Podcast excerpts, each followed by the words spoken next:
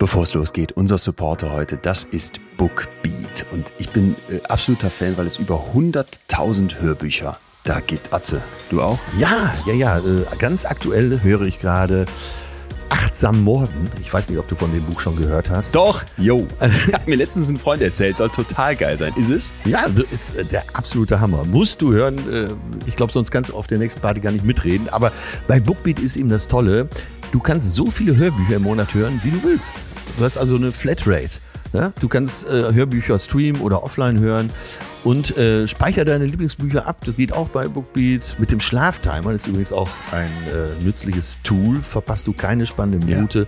Falls mal wieder schneller gehen soll, kannst du einfach die Geschwindigkeit erhöhen. Für jeden das passende Bookbeat-Abo Basic Standard Premium alles dabei. Und wie geht's? Ganz einfach, ihr geht auf bookbeat.de slash Atze oder ihr gebt den Rabattcode Atze ein und kriegt dann einen ganzen Monat gratis Bookbeat Premium. Also äh, komplett für die Sommerferien jetzt Hörbücher hören gratis mit uns beiden äh, als äh, Hilfe im Hintergrund. Wir machen das für euch möglich, bookbeat.de slash Atze und sagen gleichzeitig Danke Bookbeat, dass ihr die Folge möglich macht es geht ja gar nicht darum, dass ich perfekt verstehe, was die Person mir erzählt, sondern es geht darum, dass die Person das versteht. Diese Positivität wird dann toxisch, weil mein Umfeld gar nicht mehr richtig einschätzen kann, was ist jetzt mit dem los, was ist denn hier überhaupt Sache? Die Aufmerksamkeit kehrt sich nach innen und du fängst an zu verstehen, was fehlt mir jetzt gerade und was brauche ich, um hier wieder rauszukommen. Sonst wirst du zum Zombie, zum gefühlsmäßigen Zombie der da grinsend durch die Gegend läuft und dir glaubt keiner mehr was, weil du gar nicht authentisch bist. Und zwar erkennbar für alle Welt. Betreutes Fühlen. Der Podcast mit Atze Schröder und Leon Windscheid.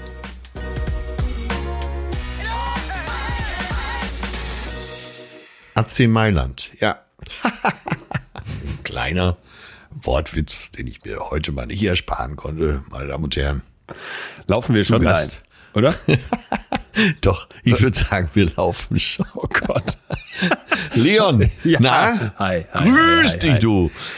Guten Mensch, Morgen. Ey, sag mal, so in, in Zeiten wie diesen, wo du ja kein, gerade kein Buch schreibst und äh, wo das Wetter so gut ist und mhm. ähm, ich sehe dich hin und wieder auf dem Fahrrad, teilweise sogar, weißt, hast du Fußball gekickt oder hast du jemanden beobachtet beim Fußballkicken? Nee, ich habe ich hab ihn beobachtet. Ah, okay. Wie, wie bist du denn so am Ball? Wie ist dein Ballgefühl? Katastrophal. Ich habe immer beim okay. FC Britannia in Solingen mitgespielt, am Weiersberg. Den Weiersberg in Solingen, das ist ungefähr so das. Das hast du dir jetzt alles nicht ausgedacht? Nein, nein, das ist das Cottbusser Tor FC für Arme. FC Weiersberg? Nee, der am Weiersberg, der FC Britannia. Und ich war immer äh, der mit Abstand schlechteste, wirklich so dermaßen schlecht. Ich habe angefangen, mein Bruder in den Bambinis war aber zwei Jahre älter, durfte da beim Pro Probetraining ein, zwei Mal dabei sein und war so, war so gefühlt der dicke, große Junge, der dann ins Tor musste und wurde da schon aussortiert. Und dann in der Mannschaft meiner Altersklasse war ich einfach so schlecht, dass mein Vater immer mit mir am, am Spielfeld dran stand, der für Fußball sich ungefähr so sehr interessiert wie, weiß ich nicht, äh, Pamela Reif für Astrophysik. Und der musste mir dann immer äh, helfen eigentlich, weil es hieß dann, ja, Leon, du spielst da gibt es doch so Positionen, die Zehn oder die, die, die, die, hinten links oder sowas.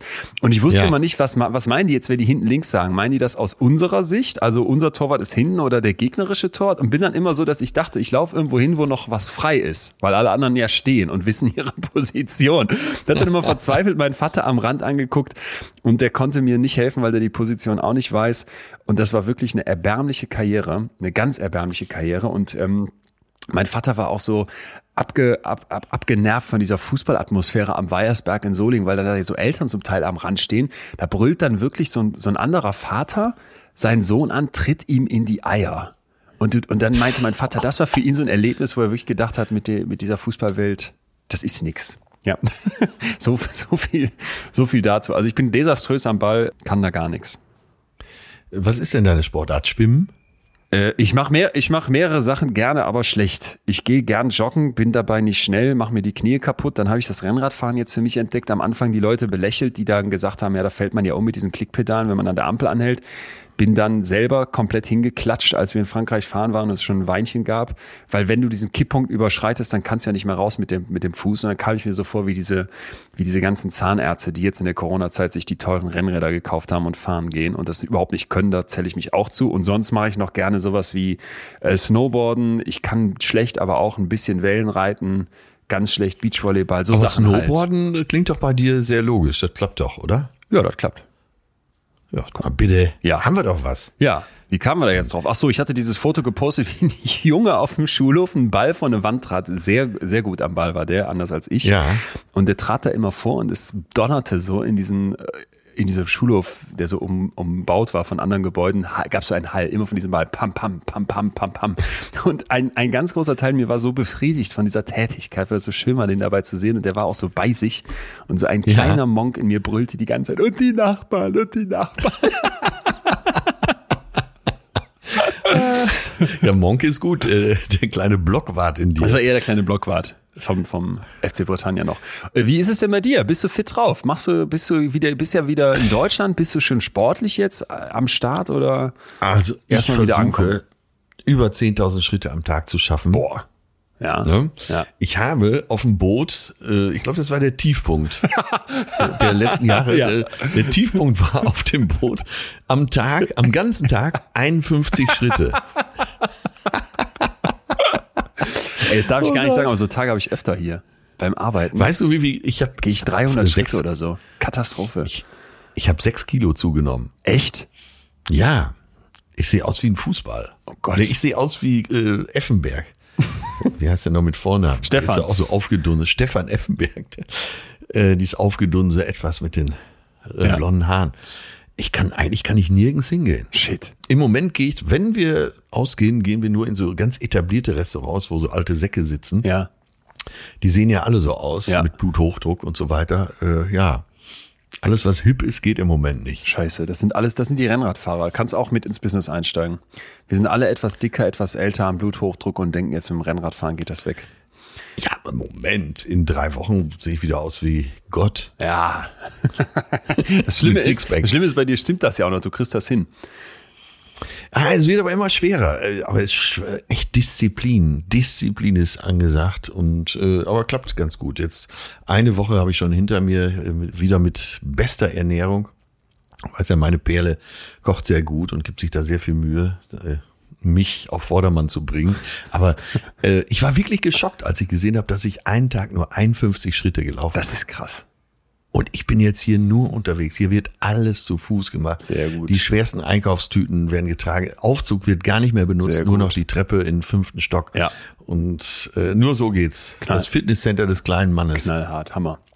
Sag mal, kennst du dieses Gefühl, weil äh, wir sind ja hier bei Gefühlen, kennst du dieses Gefühl, du gehst ins Fitnesscenter, wo ich schon sehr lange nicht mehr Nein, war jetzt übrigens, schon nein. dass du eine Handel nimmst und, ne, und das sieht ja alles gut aus Ja, aus. Ne? ja. Diese ganzen Werbevideos, wo da gestellte Körper dann noch die Handel drückt. Der Schweiß rinnt ja auch im Prinzip wie, wie teurer Wein an den Muskeln entlang. Bah, bräunte Körper, tolle, äh, softe Kameraeinstellungen. Ja, dann stehst du in so einem Fitnesscenter, nimmst dir so eine Handel und denkst dir, scheiße, die ist ja richtig schwer. So. Und was ich gar nicht mehr am Zettel habe, ist, man muss ja diese Handeln dann in ihrer Position nach oben verbringen, Ja. um, äh, ne, wie war das noch? Kraft ist äh, Strecke mal. Masse ma- Ja, mal Äh, Strecke, ne? So, und dann äh, ist das einfach anstrengend. Und äh, gibt's ja nicht irgendein Fitnesscenter, wo man sich in so eine Kiste setzt, man zahlt vielleicht ein bisschen mehr, äh, da wird dann auf so einen Knopf gedrückt und nach wieder- zehn Minuten. Das ist wieder, das ist wieder, da bist du wieder so menschlich wie wir alle. Wollen wir wieder Ja. die schnelle, billige Lösung? Es gibt Ja. jetzt immer äh, diese Dinger, wo du dich an so Elektroden anschließt. Und da denke ich Ja. immer, EMS da sitzt dann ich, die ne? etwas zu dicke Bettina, lässt sich äh, an, an ihre Elektroden anschließen und denkt genau wie du, ich habe keinen Bock, die Hand hochzumachen. Komm, schließ mich an den Strom an und ich gehe gestellt nach Hause. No. Also auch mal ganz anders gedacht, wirklich nochmal anders gedacht. Wie oft haben wir hier schon über Körper gesprochen und ich mache mach mittlerweile dieses Gehen, was ich wirklich versuche abends und ich komme nicht auf 10.000 Schritte, aber oft gehe ich dann nochmal 5.000, einfach so eine Runde um die Promenade hier in Münster, weil ich denke, das, das, das ist für meinen Körper so essentiell und wirkt dann in den Kopf. Aber wie motivierst du dich? Zum Beispiel bei dem Gehen weiß ich, ich betrachte dieses, diese Schritte, die ich da pro Tag mache. Ich gucke auch auf diesen Schrittzähler vom Handy. Äh, haben wir hier schon ausgearbeitet, ist ja aus meiner Sicht eine der schlauesten Erfindungen, weil man dann noch mal doppelt motiviert ist, dieses Gerät nie aus der Hand zu legen. Ähm, aber wenn ich halt zum Beispiel den ganzen Tag hier am Schreibtisch sitze, äh, was, was schlichtweg oft der Fall ist, dann weiß ich, ich muss mich noch bewegen, weil das so wie Vitamin ist, wie Vitamin C. Ich betrachte das echt immer so ein bisschen wie Skorbut. Wenn du den ganzen Tag dann hockst, das ist wie die Seemänner, denen früher die Zähne ausgefault sind, wenn die Ja. da Monate auf dem Schiff gehockt haben und keine Orange gegessen haben. Und dann kamen die irgendwann auf die Idee, lass uns irgendwie irgendwie so fermentierten Kohl oder sowas mitnehmen, damit zumindest ein bisschen was an Frische und Vitamin dabei ist. Ja, und Zitronen. Und Ja. Zitronen oder sowas. Und das, so sehe ich das mittlerweile und weiß einfach, dass ich mir dann Defizit anhäufe. Und dann geht's mir nicht darum, ich will jetzt schicker aussehen oder ich will ein paar Kilo verlieren. So betrachte ich das wirklich fast gar nicht mehr, sondern einfach, dass ich weiß, ich entziehe mich hier etwas. Wäre so, als würde ich nicht schlafen. Äh, zudem ist Laufen ja unheimlich wichtig fürs Gehirn. Hab ich über einen Spiegelartikel gelernt. Mein äh, Patensohn hat sich gleich das Buch von diesem äh, irischen Neurologen gekauft. Ach. So eine der größten Anstrengungen fürs Hirn ist eben diese Lauftätigkeit, weil es so komplex Weil ist. so viel koordiniert werden muss? weil so viel koordini Ah, ja. koordiniert werden muss und äh, auch äh, die Umwelt, die du dann wahrnimmst, weil beim Laufen nimmt man die Umwelt ja noch sehr sinnlich wahr. Ja. Da passiert also so viel mit dem Gehirn. Das heißt, es ist auch gut fürs Gehirn. Und jetzt kommt das Weitere, das betrifft dann wiederum mein Alter. Du kennst doch, äh, wenn man genau hinschaut, so im Straßenbild äh, oder von mir aus auch am Aasee in Münster, äh, diesen Eindruck, dass Männer in meinem Alter so langsam nicht mehr rund laufen. Die laufen komisch. Ah, jo. Jo. Und da habe ich mich immer schon drüber gewundert, warum ist das so? Warum laufen Männer so ab 50, Unrund. 60, 70 unrund? Ja, es sieht einfach nicht mehr gut aus. Es sieht, dieser pantherhafte Gang, den du bei mir immer siehst, den, der ist weg. Shit. Und äh, das hat mich immer interessiert, konnte mir keiner beantworten. Da habe ich diesen Artikel gelesen und da war es eben von diesem Neurologen, dem irischen, genauso beschrieben, dass er sagt, wenn man zu wenig geht, und das äh, schlägt ja jetzt wieder auf das ein, was du eben gesagt hast, dann verlernt das Gehirn so ein bisschen das Laufen, gerade dieses runde Laufen. Krass. Okay, das äh, wusste ich nicht. Also jetzt nochmal ein Appell an alle äh, Leute, lauft. Gehen, gehen, gehen. Das ist einfach, gehört zum menschlichen Wesen, zu laufen. Und ich habe letztens dann was von achtsamen Gehen gehört und dachte, oh, jetzt auch, muss ich auch noch achtsam gehen. Aber wir haben ja hier auch schon öfter gesagt, dieses Achtsamkeitsding ist eben nicht einfach nur ein Buzzword oder ein Hype, sondern es ist ja manchmal so frappierend, dass in diesen Kleinigkeiten, in diesem Einfachen, in diesem Ursprünglichen für uns so viel Wert drin liegt. Ne? Und ich glaube, das zeigt Ja. einfach, wie weit wir uns von diesem Normalen, wie der Mensch mal angelegt wurde, entfernt haben. Und mittlerweile, wenn ich gehe, geht es mir oft gar nicht mehr so darum, dass ich schnell ans Ziel komme oder dass ich so denke, ich muss jetzt hier zügig in die Innenstadt kommen, um zügig mein Druckerpapier zu kaufen, um dann schnell wieder an den Schreibtisch zurückzukommen. Sondern Ja. ich sage, ey, jetzt gerade ist das so, als würdest du dir eine, eine Orange schälen oder eine Zitrone und was Gesundes zu dir nehmen, nämlich diese Bewegung. Und dann gehe ich Ja. im Zweifel auch mal langsamer und nehme genau das, was du gerade beschreibst, äh, sehr interessant, wahr und versuche meinem Kopf auch diese gesamte Koordination wieder abzuverlangen. Ja. Ha! Startet hier schon mit, mit Serviceleistungen, Tipps für Ja, gesundes absolut, Leben. Wahnsinn. ne? Ähm, ich muss wie übrigens äh, sagen, dass wir hier ein, ein sehr positives Feedback bekommen haben. Und zwar saß ich Ja. am Wochenende mit, jetzt darf ich nicht lügen, 25 bis 30 oder mehr Psychologinnen und Psychologen zusammen. Alles äh, die TherapeutInnen der EOS-Klinik. Du weißt, da habe ich mal äh, hospitiert hier Ja. in Münster, mir das ein paar Tage angeguckt, um mal einfach auch als, als Nicht-Therapeut die Praxis da ein Stück weit kennenzulernen. Und die waren zumindest die, die mir gesagt haben, dass sie den Podcast hören, durch die Bank angetan von dem, was wir hier machen. Und das war für mich ein Stück weit, wie soll ich jetzt den nennen, nicht Ritterschlag, aber es hat mich total gefreut, weil ich dachte immer, ah, nicht, dass irgendwie die Praktiker mal sagen, hier dieses, jenes, solches falsch, sondern die haben gesagt, ey, das, das hilft mir und das hilft mir auch, weil wir natürlich hier uns die ganze Zeit um die, um die Studien und die Verbindung zum Leben kümmern. Auch manchmal mit Patientinnen und Patienten. Und das, ähm, hat mich, hat mich sehr gefreut, weil äh, du weißt, äh, wir, wir kriegen immer mal wieder Ja. Feedback von hier und da und wenn du dann von Leuten hörst, die eben diese Profession der Therapie angehen, dann war ich sehr, war ich sehr happy. Das wollte ich hier mal kurz mit reingeben, weil, und es war dann wieder fast der schönste Moment, ähm, Chefarzt Pawelzig, hier schon oft zitiert, Ja. seines Ja. Zeichens Psychiater und Therapeut, sagte dann irgendwann, als jemand sagte, wir hätten hier mal so schön rausgearbeitet, dass eben das Umfeld auch so eine Rolle spielt und dass die deswegen ja auch in der Praxis immer darauf achten, dass zum Beispiel der Partner mit einbezogen wird oder die Kinder auch mal dazukommen ne? oder eben relevante Personen mit in dieser Therapie aufgegriffen werden. Und dann sagte der einfach wieder in so einem Satz, Pawelzig par excellence, sag ich mal, Ja. der Sitz der Seele ist nicht im Körper. und dann, und, und er meint damit, das hatte, hatten wir schon in vielen Gesprächen, ich- das habe ich das von ihm mitbekommen, dass es eben darum geht, dass dieses, was dich ausmacht und auch was deine Psyche ist, eben nicht einfach auf dich als Einzelperson runterzubrechen ist, sondern dass das in diesem Zwischenmenschlichen, in deiner gelernten Kultur, in den Strukturen, in denen du aufwächst, mitgelebt wird. Du bist nicht einfach nur du. Und das fand ich wieder, ach, das ging so runter. Ja. stark. Naja, in äh, meinem Umfeld, äh, eben auch viele Ärzte, aber auch einige Psychologen, ist es ganz genauso. Weißt, was die so schätzen an uns? Einmal klar, deinen wissenschaftlichen Ansatz, aber dass wir die Hemmschwelle zum Thema Psychologie äh, vielleicht so ein bisschen, Ja. äh, die Zugangsschwelle so ein bisschen benutzerfreundlicher machen, sagen wir es mal so. Die, die, äh, wir machen die Tür etwas auf zur Psychologie und das gefällt, glaube ich, vielen Profis auch. Es darf bei allem Lob natürlich hier die Kritik nicht zu kurz kommen. Und eine wollte ich mal kurz aufgreifen, weil das äh, Ja. mich immer wieder erreicht hat. Die Depressionsfolge, dass da Musik unter den, den, den, den Stimmen der Gäste lag. Das kann ich total nachvollziehen, weil manche gesagt haben, hey, wieso habt ihr da so eine Klaviermusik drunter gepackt und dann noch so eine, so eine äh, voller Pathos, voller Emotion. Das hätte eher abgelenkt. Und ich habe im Nachhinein gedacht, das stimmt, aber wir haben das nicht einfach so gemacht, kurze Aufklärung, sondern weil die Tonqualität zum Teil so schlecht war, weil die Leute natürlich keine Studios zu Ja. Hause haben, geschweige denn irgendwelche Mikrofone wie wir hier oder das permanent machen. Und dann ist es einfach viel angenehmer fürs Gehör, wenn da so ein bisschen Musik drunter geschmiert ist. Das ist übrigens der Fachausdruck, der mir von äh, professionellen ProduzentInnen mitgegeben wurde, weil sich das einfach smoother anhört. Ja, Also einfach nur ein Langflorteppich ein gelegt. kleiner Trick. Ein kleiner Trick.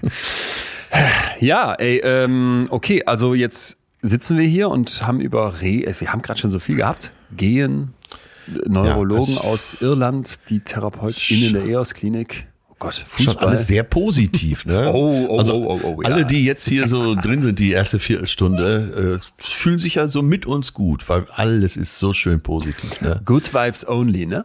Äh, ja, ist schon fast California-Feeling. Ja. wow. Wow. Wir wollen heute etwas angehen, was dem Ganzen, wenn das so unser Anspruch an die Welt nämlich ist, etwas entgegensetzt. Und zwar haben wir einen Begriff für euch dabei, liebe Leute. Wer den noch nicht gehört hat, der muss den kennen ab sofort, weil der ist zentral und zwar Toxic Positivity. Toxische Positivität. Und du hast letzte Woche direkt gesagt, ist das das Atze-Syndrom? Ja. Äh, ja. Dein, wie soll ich anfangen? Na, ich, ich bin schon krankhaft optimistisch und äh, sehe eigentlich so in den größten, in dem größten Mist immer noch was Positives, wo meine Perle, die ja viel mehr realistisch ist als ich, sagt, ey, guck doch mal genau hin, das ist doch der letzte Mist. Und dann versuche ich es trotzdem noch wieder hinzubiegen. Hey, ich weiß auch nicht, ich würde wahrscheinlich in meinem, wenn ich mir das Bein brechen würde, würde ich wahrscheinlich noch eine positive Seite daran finden. Ja. Äh, ich weiß auch nicht. Stefanie Stahl hat mich ja jetzt schon mal äh, dreimal auf den Meter daraufhin auseinandergenommen, Ja. um mal mit einer Therapeutin zu kommen, die knallhart ist und die viele kennen. Aber äh, ja, wir werden dieses Thema ja heute behandeln, Genau. was dahinter steckt. Es geht um die Idee, dass wir eine Gesellschaft geschaffen haben, die so einen Happiness-Anspruch hat. Ja. Also jedes Problem muss doch irgendwie nur eine dornige Chance sein. Ne? Jede Krise macht uns stärker.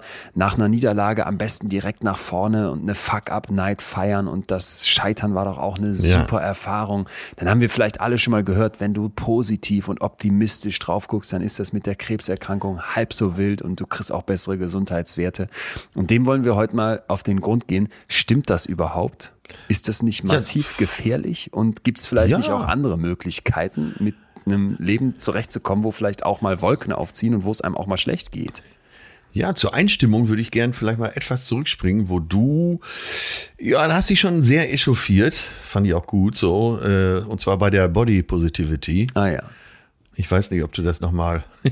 Soll ich mich, soll ich mich nochmal aufregen? Red dich nochmal auf, weil ich mal habe auf. äh, ich hab einen schönen Beitrag von Sophie Passmann äh, für uns zu dem Thema. Ja. Und äh, richtig nochmal künstlich auf, dann schlägt sie gleich in dieselbe Kerbe. Ähm, ich muss- ich, die Ankündigung, meine Damen und Herren, für einen Dr. Leon Windscheid, wie er sich nochmal künstlich aufregt über toxische Body, Body Positivity. Ich muss mich nicht künstlich aufregen. Ich kann es einfach ganz klar an einem Beispiel machen. Ich gehe durch Hamburg, Eppendorf, der Nabel der Welt, und es ist alles voll mit neuen Werbeplakaten. Und zwar einmal vom Kosmetikhersteller Dove. Oder doof oder mhm. wie auch immer.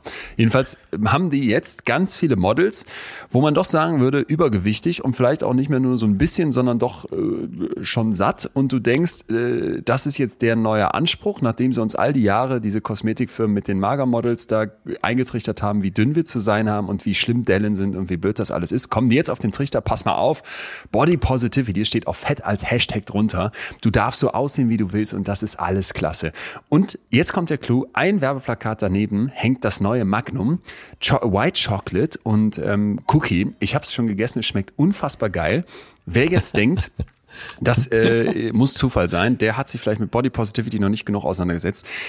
Beides gehört zum Unilever-Konzern. Und ich habe mir gedacht, als ich das nee. sah und das in meinem Hinterkopf aufploppte, Moment mal, das gehört doch zum selben Dachkonzern, dass da irgendwo, irgendwo in dieser Welt jetzt ganz viele so ähm, Ex-Marketing-Leute von DAF und ähnlichen Kosmetikfirmen wahrscheinlich erschossen wurden, von den Typen, die jetzt auf die Idee kommen, ey, lass uns doch mal Body Positivity und Übergewicht pushen und dann können wir nicht nur die Cremes verkaufen, sondern auch noch das Eis, was dazu führt.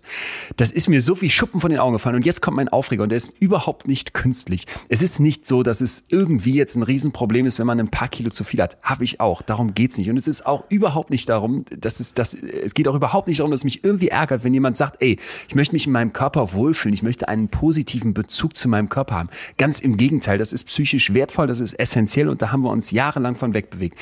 Aber, und da kommt jetzt das das Aber und das passt heute zum Thema. Sobald das so in diesem Bereich geht, ey, liebe dich, du musst dich ganz toll finden, zeig uns jede Delle ja, auf Instagram, ja, zeig uns ja, deinen Haarausfall, um die Männer mit einzunehmen oder deine dicke Plauze und sag, Mensch, klasse und guckt mal an, was für ein toller, schöner Körper. Verdammte Axt, was mir einfach helfen würde, wäre, wenn die Dünnen aufhören, ihre dünnen Sixpacks scheiße hochzuladen und die Dicken aufhören würden, ihre Dellen hochzuladen. Wir vielleicht einfach sagen könnten, vielleicht etwas weniger Nacktheit, etwas weniger, ich muss meinen Körper lieben und ganz klasse finden und ich bin schön, egal wie ich aussehe. Man vielleicht sagen, hast du schöne Gedanken? Hast du tolle Ideen? Stehst du für irgendwas? Dann lass mich doch mit deinem Körper in Ruhe. Friss so viel Magnum, wie du willst, aber hör auf, hier nackt rumzuspringen. Und da hört bitte auch damit auf, uns nackt die ganze Zeit die Leute vorzuhalten, warum auch immer ihr das macht.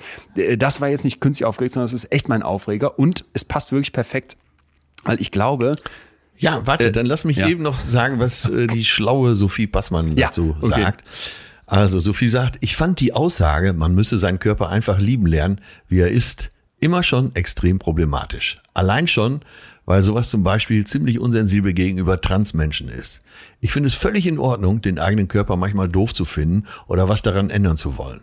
Ihr seid die Einzigen, die darin leben. Genauso genervt bin ich von der Aussage, alle Körper seien schön. Nein, nicht alle Körper sind schön.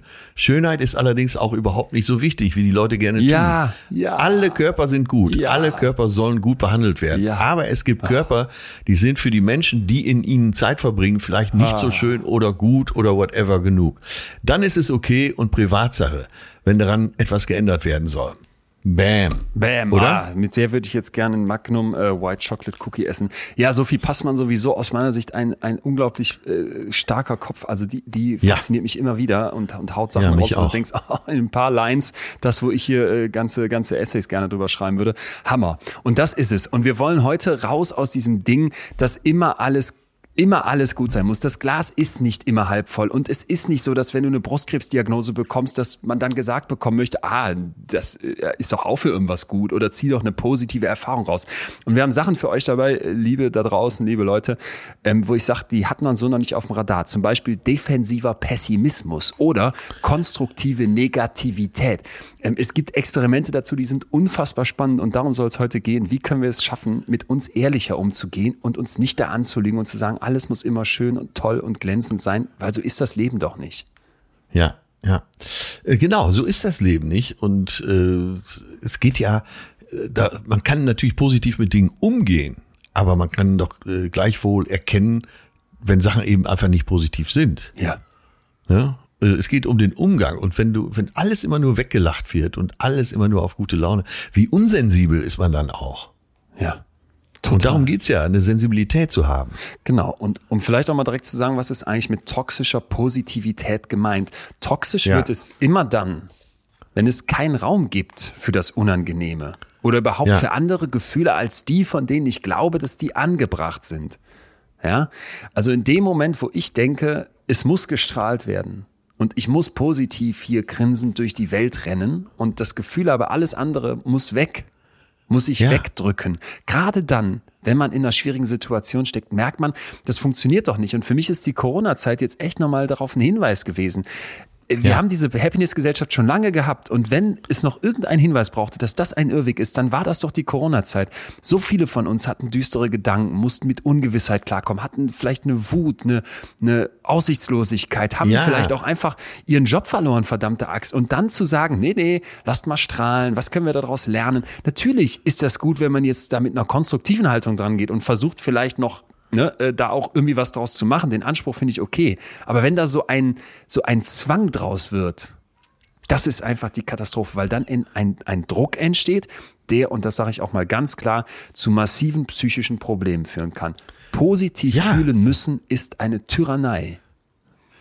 Ja, total. Meine Freundin, die ich so geliebt habe, hat Schluss gemacht. Aber hey, die Sonne scheint ja. Oder, Ja. ne? Ich habe eine Jobabsage bekommen. Ach, das macht ja nichts. Bestimmt wartet noch eine viel bessere Stelle auf mich.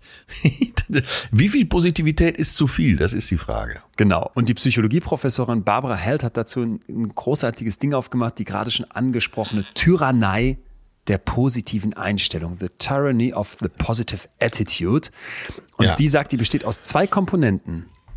Denn wenn etwas schief läuft, und da kommt jetzt die Tyrannei ins Spiel, dann fühle ich mich erstmal schlecht, weil was schiefgelaufen ist. Ne? Ich habe einen Schmerz, Krebsdiagnose, verlassen worden, vielleicht auch mal kleiner, du bist irgendwie von Poller gefahren. Das ist dir ja schon mal passiert. So, äh, ne? Nö, nö, nö, nö, nö. Ähm, und in dem Moment kommt jetzt ein Doppelschlag, weil ich jetzt ja gezwungen bin oder weil alle das von mir verlangen, guck nach vorne, sei dankbar für die Erfahrung, mach das Beste draus. Und dieser zweite Anspruch, der jetzt überhaupt nicht zu meinen eigentlichen Gefühlen passt und das dann resultierende Wegdrücken, das nicht wahrhaben wollen, das ist im Prinzip der viel größere Schaden, der jetzt plötzlich entsteht. Ja, das, äh, ich meine, du, du verdrängst ja was. Darum geht's ja, ne? Und Verdrängung verstärkt ja letztendlich unsere Emotionen. Und man kann ja nicht so, alles, was du unterdrückst, steht ja irgendwann wieder vor der Tür. Ja. Das haben wir unter anderem auch hier schon gelernt, aber das lernt man auch im wahren Leben und haut dir dann eventuell auch eins in die Fresse. Aber ähm, ja, das, das ist ein Wegdrücken und das ist unreal. Ja. Das, ne? Und wir haben immer gesagt, das Wichtigste und äh, das wollen die Gefühle, die wollen uns was zeigen. Die wollen, dass wir bei uns sind. Und Verdrängung bringt uns von uns weg. Ja, genau. Und über alles immer die Decke der Harmonie zu ziehen, bringt dich von dir weg. Absolut. Und es gibt dazu Untersuchungen, ganz verschiedene, die ich super spannend finde. Zum Beispiel eine Untersuchung in einem Experiment, wo Leute Videos angucken mussten zu medizinischen Eingriffen. So, wenn ich Ja. sowas sehe, geht's in mir voll ab. Ne? Ich kann, ich hasse das, wenn die im Fernsehen diese diese Corona-Tests zeigen und dieses Stäbchen da in der Nase. ähm, so, also ne, und die einen sollten jetzt ihre Gefühle dabei explizit unterdrücken. Die sollten sich nichts anmerken lassen. Die sollten wegschieben, was eigentlich emotional in ihnen ausgelöst wird. Die anderen durften das frei ausleben. Und bei den Unterdrückern wurden nachher stärkere, auch physiologische Reaktionen auf die unangenehmen Bilder gemessen. Ich, Das sieht man mal. ich drücke weg und der Druck wächst. Das ist es. Ja. Und dann gab es noch eine zweite Untersuchung, muss ich auch kurz erzählen, die ist etwas neuer, äh, aus, aus Australien von der University of Queensland 2012 wurde die durchgeführt. Hat man den Leuten einen Artikel hingelegt. Und die einen haben gelesen, die Gesellschaft akzeptiert Traurigkeit. Das zeigt eine neue Studie. Die andere haben gelesen, es hat eine Studie gezeigt, dass die Gesellschaft Traurigkeit nicht akzeptiert.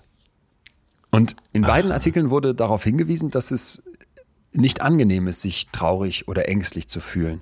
Aber es war eben die öffentliche Meinung und damit die soziale Erwartung, die manipuliert wurde in dieser Studie. Ja. Dann gab es noch einen Kontrollaufsatz, also einfach, wo was anderes drin stand. Ne? Und dann konnte eben gezeigt werden, dass diese soziale Erwartung Unterschiede in den Emotionen und vor allem in dem Wohlbefinden mit diesen Emotionen ausgelöst hat. Die Leute mussten danach einen kleinen Text schreiben, wo sie ihre eigenen, wo sie eine eigene traurige Erfahrung skizzieren. Und Ja. diejenigen, die wussten, hey, ich darf hier meine traurigen Emotionen nicht zeigen, die sind belasteter dadurch als diejenigen, die vorher gelesen haben, hey, die Gesellschaft findet das okay, wenn man auch traurig sein darf. Und ich Ja. glaube wirklich, dass wir an ganz vielen Stellen in so einer gesellschaftlichen Haltung leben, du musst dich gut fühlen. Du bist deines Glückes Schmied und wenn es nicht läuft, dann hat der Schmied einen Fehler gemacht. Das ist eine tierische Verantwortung, die auf deinen Schultern lastet. Und wenn alle auf Instagram grinsen, dann erwartest du, dass das Standard ist und fühlst dich doppelt belastet, wenn du eigentlich innen drin ganz anders drauf bist. Ja, aber mh, vor allen Dingen, äh, wenn du alles immer mit Zuckerguss überziehst. Ich hätte jetzt hab so zwei Gedanken, die ich gern schnell dazu machen möchte. Einmal, äh, dass wenn jemand sagt, dass er traurig ist, dass ihm nicht gut geht, also wirklich ehrlich beschreibt, was mit ihm los ist, quasi die Hose runterlässt, wird dich das doch auch auf der schönsten Party, wenn du mit dem ein Gespräch gehabt hast, doch eher äh, erreichen, als wenn einer nur so Allgemeinplätze, positive Allgemeinplätze ablässt.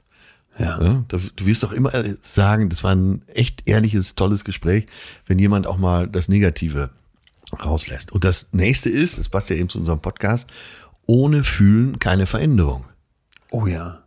Und äh, darum geht's, glaube ich, dann, äh, wenn wir jetzt weitergehen, dass wenn du eben dir eingestehst, das und das ist negativ, dann wirst du dich vielleicht verändern. Oh ja. Super. Anders als wenn du da schon wieder die neue Klebemasse drüber gießt. Äh, Du machst was für mich auf, was ich gleich erzählen muss, und zwar die funktionale Theorie der Emotion. Das ist unglaublich interessant, die Gefühle mal aus einer funktionalen Sicht zu begreifen und vor allem eben auch die negativen. Aber ich würde erstmal gerne kurz ein paar Zuschriften aufgreifen, wo ja wirklich Ja. Ähm, es so dermaßen abging. Ein Thema, was immer, immer, immer wieder kam, waren Eltern. Also ich habe mehrere Nachrichten gesehen, wo äh, Mütter geschrieben haben, hey, ich hatte eine, eine Fehlgeburt. Und dann Ja. hat man mir gesagt, ja, das, das, das hat schon Sinn gemacht oder das hat irgendeine höhere Bedeutung oder sowas. Ja, ne? Oder ja. sieh das Positive da drin. Und, und diese Frauen haben geschrieben, das, das hat mich einfach nur fertig gemacht. Und auch wenn es vielleicht nicht böse gemeint war, und ich glaube, es ist ja seltenst böse gemeint, wenn man sagt, ach, sieh's doch mal positiv. Wir denken, das wäre was, was Nettes, was gut gemeintes. Ja. Wäre es so eine Belastung gewesen, dann mit dem Schmerz und mit dieser schrecklichen Erfahrung, jetzt noch dem Anspruch ausgesetzt zu sein, da was Positives draus zu ziehen. Aber es ist schon bezeichnend, dass viel zu diesem Thema kam. Kinder verloren, Kinderwunsch nicht erfüllt und so weiter. Darf ich das von Mascha mal vorlesen? Bitte. Lieber Leon, lieber Atze, toxische Positivität ist, glaube ich, beim Thema Kinderwunsch ganz groß.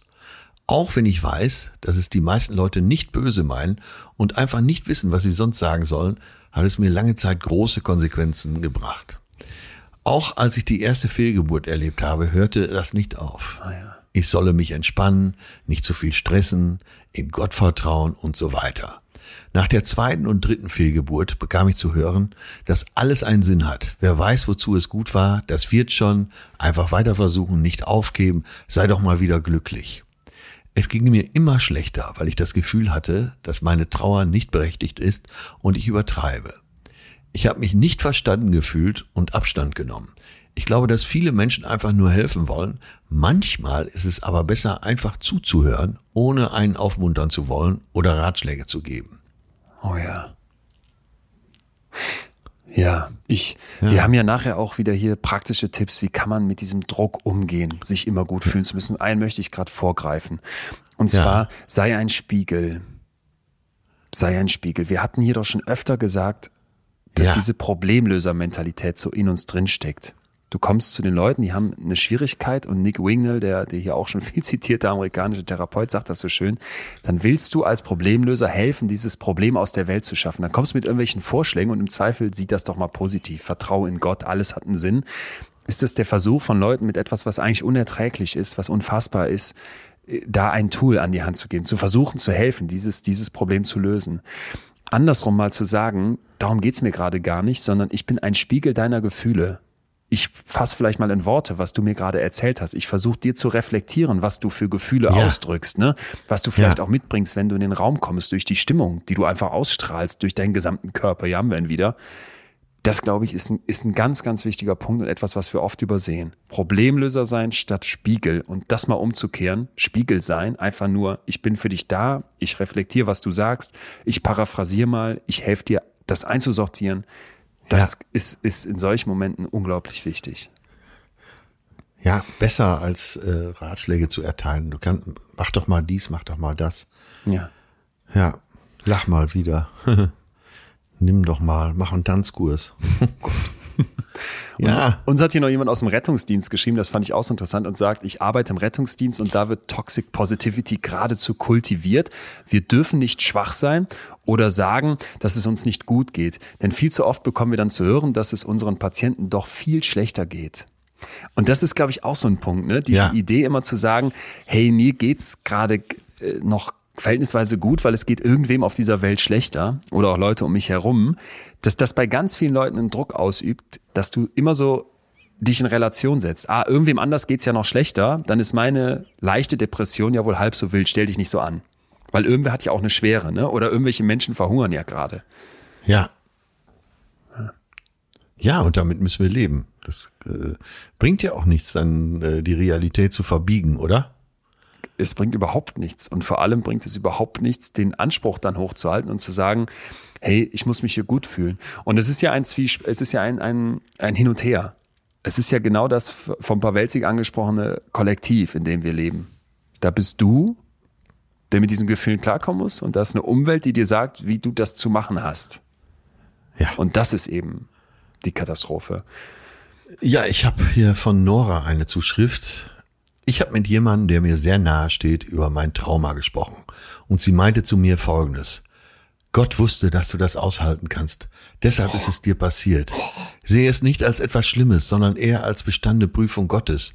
Alles passiert aus einem Grund und er wusste, dass du das aushalten kannst. Da schreibt sie, nein, Bro, es darf mir schlecht gehen und ich sehe es nicht als Prüfung Gottes, ha! wenn ich Gewalt jeglicher Art erfahren musste. Ja. Ja, richtig, Nora. Genau so ist es. Wie absurd. Dann, ey, du, du wirst Gewaltopfer und jemand sagt, ey, Gott hat gesehen, dass du das aushalten kannst. Was ein Blödsinn, ne? Ja, total. Hammer. Ja, to also Wie würdest du da reflektieren jetzt? Also, wenn du dich selber als Spiegel begreifst. Ich bin jetzt Nora und sagt, ich, ich habe Gott, ich habe Gewalt erfahren ich bin schlecht drauf, das, ich habe ein Trauma. Genau das meine ich. Ich kann doch eigentlich jetzt erstmal die Punkte, die du gerade genannt hast, das würdest du mir wahrscheinlich ja. etwas detaillierter beschreiben, genau. einfach erstmal aufgreifen. So, was, was ist da genau passiert? Be beschreib doch mal das, was, die, was du da erlebt hast. Ne? Da müssen wir jetzt ein bisschen vorsichtig sein, weil Traumata ist nicht zu scherzen, aber vielleicht machen wir es mal eine, eine, Stufe drunter. Eine Freundin kommt zu dir und sagt, boah, mein Freund hat mich verlassen und das ist so unerträglich, das ist so schwierig. Dann höre ich erstmal einfach nur zu. Und das gilt beim Trauma natürlich auch. Das offene Ohr ist immer da. Ne? Und dann, bevor ich jetzt anfange, irgendwelche Ratschläge zu geben oder auf dem Freund rumzuhacken, versuche ich einfach nur mal weiter äh, vorwärts zu kommen. Was fühlst du? Was, was macht das, was sind das für Gefühle, die in dir ausgelöst werden? Und ich würde dann auch mich immer trauen zu sagen, ich habe gerade das Gefühl, da mischt sich bei dir irgendwie eine Wut mit einer, mit einer Hoffnungslosigkeit, weil du hast gerade gesagt, ich werde nie einen neuen finden. Stimmt das? Und dann kann die Person sagen, ja, genau das ist es. Und wie, wie schön fühlt sich das an, wenn du alleine schon mal verstanden worden bist. Und wenn die Person sagt, nee, das ist es gar nicht, es ist vielleicht gar keine Hoffnungslosigkeit, sondern das ist eher so eine, so eine, so eine Lethargie gerade. Ich habe das Gefühl, ich komme nie wieder ganz hoch. Ja, dann bin ich doch gerade auch wieder Spiegel, weil es geht ja gar nicht darum, dass ich perfekt verstehe, was die Person mir erzählt, sondern es geht darum, dass die Person das versteht. Und dabei kann ich helfen. Im Zweifel ja, alleine, indem ja. ich erstmal nur frage oder ein offenes Ohr habe. Und alternativ, und ich glaube, das machen ganz viele von uns, und ich habe es mich auch, auch schon oft dabei erwischt, wäre doch zu sagen, ach komm, ähm, ist doch halb so wild, vergesst den Idioten, jetzt gucken wir nach vorne, gehen am Wochenende feiern und wir finden schon neuen. Ne? Hm. Andere Mütter haben doch auch schöne Söhne. So in diese Richtung. Ganz natürlich. Und ich glaube, ganz viele von uns werden doch jetzt gerade denken, genauso haben wir es auch schon gesagt. Und es ist ja, ja nicht böse genau. gemeint. Aber es ist aus psychologischer Sicht an ganz vielen Stellen ein riesiger Fallstrick, den wir da aufmachen. Ja, und äh, was sind das für Ratschläge? Die sind ja isoliert von dem Erleben desjenigen, der gerade da tief drin genau, steckt. Genau. Und ne, ich, den einen Ratschlag kann ich mir jetzt nicht vergreifen, dann noch zu sagen, du musst auch deine Ansprüche mal ein bisschen runterschrauben. ja. ja. Das klingt jetzt so lustig, aber das Nein, trifft es natürlich, weil, genau. weil äh, das, dann macht der andere auf jeden Fall zu. Und wie schnell entsteht dann auch so ein Konflikt, ne? Also, dass du plötzlich merkst, man fängt sich an zu streiten, obwohl man doch gerade eben noch da war und helfen wollte. Ja, ja, dann merkt man, die Hilfe hilft nicht und man wird so ein bisschen ja. Äh, selber aggressiv und man denkt, hey, ich tue doch hier gerade alles, warum nimmst du das nicht an, du Arsch? Ja. Und ja. dann heißt es zu anderen, ja, das ist ein bisschen komisch geworden. ja, genau. Absolut. Nein, nicht gut drauf sein ist okay. Ja, Genau ja. das. Und, und vielleicht noch ja. ein Stichwort dazu, bevor ich dir kurz mal von der funktionalen Theorie der Emotionen erzähle. und zwar defensiver Pessimismus. Das, das hatte ich nicht auf dem, auf dem ja, Radar, ja, dieses ja. Wort. Ja, hast Ähm, du ja eben schon mal gesagt, jetzt bin, jetzt bin ich gespannt. Äh, Kannst du sein? Und zwar haben die eine Studie durchgeführt. Da mussten Leute Dartpfeile schmeißen. So.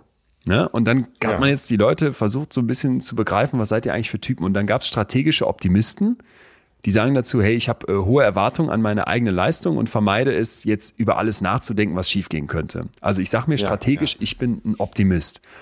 Und das ist überhaupt nicht, überhaupt auch erstmal nicht schlecht, aber es ist nicht jeder so. Und jetzt Ja. konnten die eben zeigen, dass Leute, die eher so einen defensiven Pessimismus haben, also klappt jetzt vielleicht eher nicht so oder ich bin da zurückhaltender ne, und weiß nicht genau, ob es das tut, dass die deutlich schlechter in diesem Dartspiel abschneiden, wenn die versuchen, so zu sein wie die Optimisten. Also wenn die versuchen, sich vorzustellen, perfekt zu sein. Oder wenn die versuchen, sich so zu verhalten wie die Optimisten und sich mit, da haben die so Ja. Bil- Bilder zur Verfügung Ja, gestellt ja. bekommen, mit denen die sich ein. Stück weit ablenken konnten. Wenn die versucht haben, sich mit entspannten Bildern abzulenken und sich in so eine optimistische Grundhaltung reinzuversetzen, dann lief es eher schief. Ja? Hammer. Also strategische Optimisten haben in dieser Übung besser abgeschnitten, wenn die sich vorher entspannen durften und sich positive Dinge vorstellen durften. Während die Pessimisten besser abschnitten, wenn die sich eben nicht versucht haben, zwanghaft optimistisch zu machen. Ja. Und die Forscherin dazu sagt, dass ungefähr 25 bis 30 Prozent, so glaubt sie zumindest, der amerikanischen Bevölkerung aus defensiven Pessimisten bestehen. Und das heißt, 25% sind ja ungefähr? erstmal, genau, es sind ja erstmal unfassbar viele. Ja. Und in dem Moment, wo ich eben versuche, mich dann zwingend optimistisch zu machen, blähe ich etwas auf, was mich im Zweifel dann von der Performance ablenkt. Und das ist eben eine Riesengefahr, sagt sie. Die meisten Interventionen Ah, der, der ja. positiven Psychologie, die zielen ja darauf ab, dass du dich besser fühlst, um deine Stimmung zu verbessern. Aber der Versuch, die Stimmung von Menschen, die schon ängstlich sind, zu heben, kann dazu führen, dass sie sich zwar vorübergehend besser fühlen, aber eben dann zu schlechterer Leistung kommen, weil die Angst nicht weg ist. Die Angst ist ja noch da und die Angst Ja, muss ja. im Grunde angegangen werden und nicht einfach weggedrückt werden mit dem Anspruch, fühl dich doch jetzt mal positiv. Und das, das finde ich, finde ich einfach ein- eine ganz, ganz wichtige Einsicht, dass wenn wir sagen, ich bin vielleicht eher ein pessimistischer Typ, nicht jetzt Ja. zu sagen, ja, du musst dich jetzt mal ändern und jetzt musst du der Optimist sein, sondern halt zu sagen, okay, das passt doch. Und es gab hier noch einen ganz, ganz Ja, mir kommt es so vor, als würde man einfach künstlich eine weitere Baustelle aufmachen, die einen daran hindert, äh, die, deine in deinem Umfang hundertprozentige Leistung zu bringen. Oh ja. Ja. Oh ja, gut. Und, und ich wollte gerade sagen, es gibt noch was Praktisches dazu. Gab es eine Studie 2009 in Psychological Science, wo man zeigen konnte, dass Menschen mit einem geringen Selbstwertgefühl, ja, also die eher nicht so überzeugt von sich sind, wenn die dann Ja. Immer wieder die Aussage wiederholen, ich bin ein liebenswerter Mensch, ne? Ja. ich bin ein liebenswerter Mensch, dass die sich am Ende schlechter fühlen. So, äh, und was war die Idee jetzt? Es geht nicht darum, dass du dann versuchst, so eine allgemeine Aussage über dich zu machen, die in deinem Kopf die Baustelle aufmacht, die du gerade angesprochen hast. Genau darum geht's, nämlich, dass du plötzlich denkst, das stimmt doch nicht. Ne? Ich, ich blockiere mich hier, weil ich hier eine Lüge auf mich über mich aufmache, sondern dass sie zum Beispiel mäßigere Selbstaussagen über sich machen. Äh, zum Beispiel, ich suche gute Geschenke für andere aus oder ich kann ein, ein leckeres Thai Curry kochen. Das ist dann besser, weil das weniger, so wie es heißt, diskonfirmierend ist, also Confirmation bestätigend, es ist nicht Ja. anti-bestätigend zu dem, was du über dich glaubst, als so eine allgemeine Aussage. Und ich finde, das, das ist doch, ist doch schon mal ein total schöner Ansatz. Es geht nicht darum, dass du da in deinem Loch sitzen bleibst und dich schlecht fühlst, aber es geht eben darum, dass du nicht versuchst, künstlich dagegen zu biegen. Und wenn du eher ein Miesepeter gerade bist oder sagst, ich bin vielleicht einfach nicht so jemand, der so überzeugt von mir ist, dann hilft es dir nicht, künstlich zu sagen, ich bin ein liebenswerter Mensch, ich bin ganz toll, ich bin großartig, weiß ich was. Ja, ja, verstanden. Wenn du das jetzt alles so bis hierhin hörst und letzte Woche ja direkt gesagt hast, das ist so deins, Ja, wo, wo, in welchen Momenten empfindest du das denn? Naja, ich, bei mir ist das so ein äh, Überlebenskonzept, denke ich mal. Alles sehr positiv zu sehen. Also wenn man, äh, also es ist mir sehr gegeben. Also ich muss mich dafür nicht anstrengen. Genau, also das Thema, was du jetzt behandelt hast. Wenn jemand äh, eher negativ ist, dem bringt es nicht viel, alles positiv zu sehen, weil dadurch verschwendet er Energie darauf, ähm, so eine Positivity zu entwickeln. So ist es bei mir eben, dass ich ein, wahrscheinlich im Ansatz alles erstmal positiv sehe. Und irgendwie kann ich auch nichts dagegen tun. Nur wenn ich meine Familiengeschichte sehe, ohne da jetzt tief einzusteigen mit der ganzen Tragik, mhm. könnte ich mir jetzt als Hobbypsychologe, äh, hoffentlich hört Stefanie nicht zu, äh, das so erklären, dass das eben auch, sagen wir mal, über die letzten drei Generationen bei uns in der Familie so ein Überlebenskonzept war. Einfach äh, die Dinge sehr, sehr positiv zu sehen. Ja. Äh, das führt allerdings auch dazu, ich sage jetzt gleich den Nachteil dazu, äh, dass ich viele Dinge auch unrealistisch bewerte. Und Zum Beispiel? da, äh, ja, dass ich einfach nicht erkenne, wenn es einer nicht gut mit mir meint, dass ich die Gefahr der Situation nicht erkenne, die Dummheit der Situation, dass die Dummheit meines Handelns oft nicht erkenne. Ah. Und das hat mich auch schon auf den Teufelsküche geführt, was ich dann natürlich schon wieder positiv fand. Aber ja, meine, meine echte Urteilskraft ist dadurch so ein bisschen eingeschränkt. Das äh, muss man schon sagen. Also wenn jemand irgendjemandem auf den Leim geht, dann ich. Also ich, ich bin leicht zu verführen für die dümmsten Sachen dieser Welt. Ich denke gerade auch noch an diesen Punkt, was mir auch schon immer mal wieder aufgefallen ist, dass ich das Gefühl habe, wenn es mal irgendwie so einen Konflikt gibt, ich meine, ich wüsste jetzt nicht, dass wir uns schon mal so richtig gestritten hätten, aber es gibt ja manchmal so Sachen, wo wir vielleicht Sachen unterschiedlich sehen, ne? oder ja, wo vielleicht ja. ein Ablauf nicht so ist, wie wir uns das vorgestellt haben dass ich da manchmal das Gefühl habe, dass du dann dieses Positive so anwendest, dass du es einfach versuchst, dieses Harmonische beizubehalten. Ja. Also, dass, dass, du dann den Streit um jeden Preis lieber vermeidest, damit eine ja. positive Stimmung bleibt. Ist es das auch? Unbedingt. Ah, ja. Äh, genau. Mir geht's immer die äh, Positivität der Situation vor echter Lösung. Und das ist schrecklich. Mhm. Und ich bewundere ja Leute, die dann ganz knallhart in dem Moment realistisch sagen können, Quatsch, das ist doch so und so, oh, das machen wir jetzt, das gehen wir jetzt an. Ich warte lieber, bis das Gewitter vorüberzieht und sag, Mensch, dieser Donner, der klingt aber heute besonders gut. Und, und hast du dann so Momente, wo du da sitzt und denkst, weil das kenne ich von mir, dass ich dann irritiert bin, wenn ich mich in mir drin eben doch nicht gut fühle und denke, eigentlich müsste ich mich doch gerade gut fühlen. Es läuft doch alles, ist alles super und hä, wieso hast du jetzt plötzlich Ängste? Ja, ja, ja, so, so ein un, unbestimmtes, dummes Gefühl, so ein, so ein ungutes Gefühl im Hinterkopf. Und, und wie gehst du damit denn um? Was machst du dann? Ach, der, der kommt der große Verdränger und sagt, ja, wird schon. okay. Und weiter geht's, ja das, äh, mir kommt, natürlich kommt mir jetzt wieder so ein Bild aus der Segelei, aus der Schifffahrt in den Sinn. Äh, da geht's ja gar nicht anders. Du bist im Sturm, du bist bei hoher Welle, äh, du steckst voll in der Scheiße. Eigentlich müsstest du völlig verzweifelt sein, hilft dir aber nichts, weil du dich dann, also jetzt ist es ein positiver Ansatz, hilft ja nichts, weil du dann blockiert bist. Also gibst du auch allen anderen Mitreisenden auf dem Schiff das Gefühl, hier ist alles in bester Ordnung. Und äh, man stellt sich selber schon vor, wie schön wird das jetzt in einigen Stunden sein, mhm. wenn dieses Unwetter wieder vorbei ist. Da hilft es mir natürlich. Wollte ich gerade sagen, das klingt ja erstmal erstmal positiv. Und, und wo wären dann Momente, wo du sagen würdest, da eckst du dann, also hast gerade eben schon ein bisschen was skizziert, aber gerade mit diesem, ich fühle mich eigentlich schlecht und muss das wegdrücken oder drück das weg, wo eckst du damit dann an? Nein, das, äh, was blöd ist, ist, dass mein Umfeld, auch du, also du als mein Freund, äh, meine anderen Freunde, meine Verwandten, oft gar nicht genau wissen, was Sache ist. Ja. Weil es ist ja unreal, was ich dann mache. Ja. Darum geht's ja heute. Ne? Ja. Dann wird's toxisch. Diese Positivität wird dann toxisch, weil mein Umfeld gar nicht mehr richtig einschätzen kann, was ist jetzt mit dem los? Was, was ist denn hier überhaupt Sache? Der nennt die Dinge nicht beim Namen, weil er nicht will, dass die Stimmung hier kippt. Dann lächelst du vorne und kotzt eigentlich hintenrum ab. Ganz genau so. Ja. Und dadurch nehme ich meiner Umwelt die Möglichkeit, adäquat auf mich zu reagieren. Und das ist unfair. Oh ja.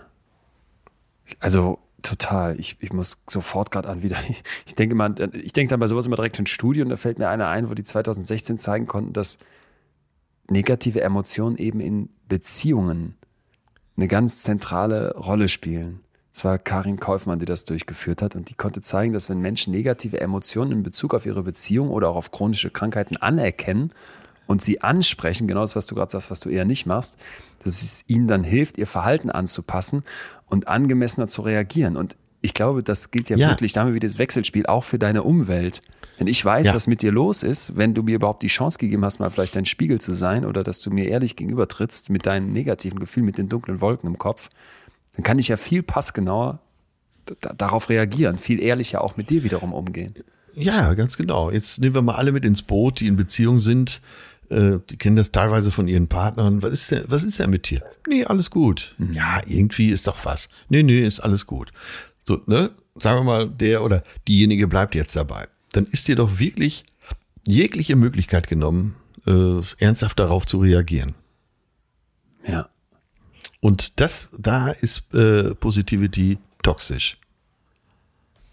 Nimmst du das in der, in der, in der Medienwelt dann so wahr? Weil da habe ich auch das Gefühl, da wird immer nach vorne gegrinst und gestrahlt Ja, und so ähm, Guido Kanz mäßig das absolute Lächeln.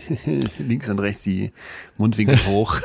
der Typ Ja, hat so ein ist ja krasses so. Lächeln, ich kenne ihn gar nicht, aber ähm, da denke ich immer so, boah, okay, das, das kommt mir so gerade als Bild in den Kopf. Harald Schmidt hat das mal so beschrieben. Ne? Du bist auf irgendeiner Medienparty, hattest jetzt äh, drei Wochen schlechte Quote. Die Leute schauen durch dich durch. Und wenn sie dann an dir nicht mehr vorbei können, dann sind sie halt so übertrieben freundlich. Mensch, Harald, ja, bei dir läuft's ja. Tun so, als hätten sie das gar nicht mitgekriegt. Okay. Genauso hat er es beschrieben.